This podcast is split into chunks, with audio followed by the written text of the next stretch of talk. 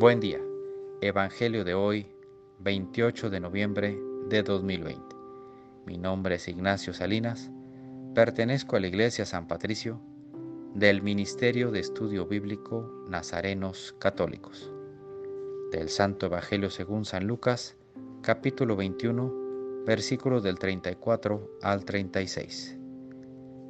En aquel tiempo, Jesús dijo a sus discípulos, estén alerta para que los vicios, la embriaguez y las preocupaciones de esta vida no entorpezcan su mente y aquel día los sorprenda desprevenidos, porque caerá de repente como una trampa sobre todos los habitantes de la tierra.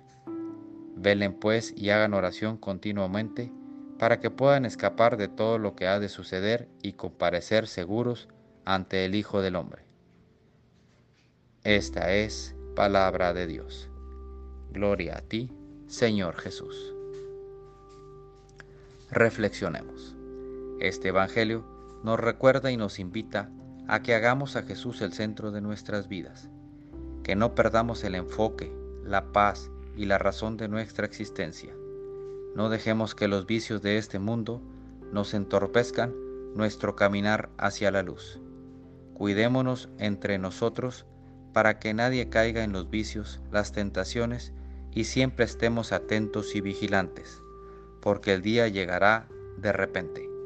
Oremos sin cesar, porque es lo que quiere el Señor, para que vivamos en la paz de su presencia y el día que nos llame a cuentas lo veamos a los ojos sin temor.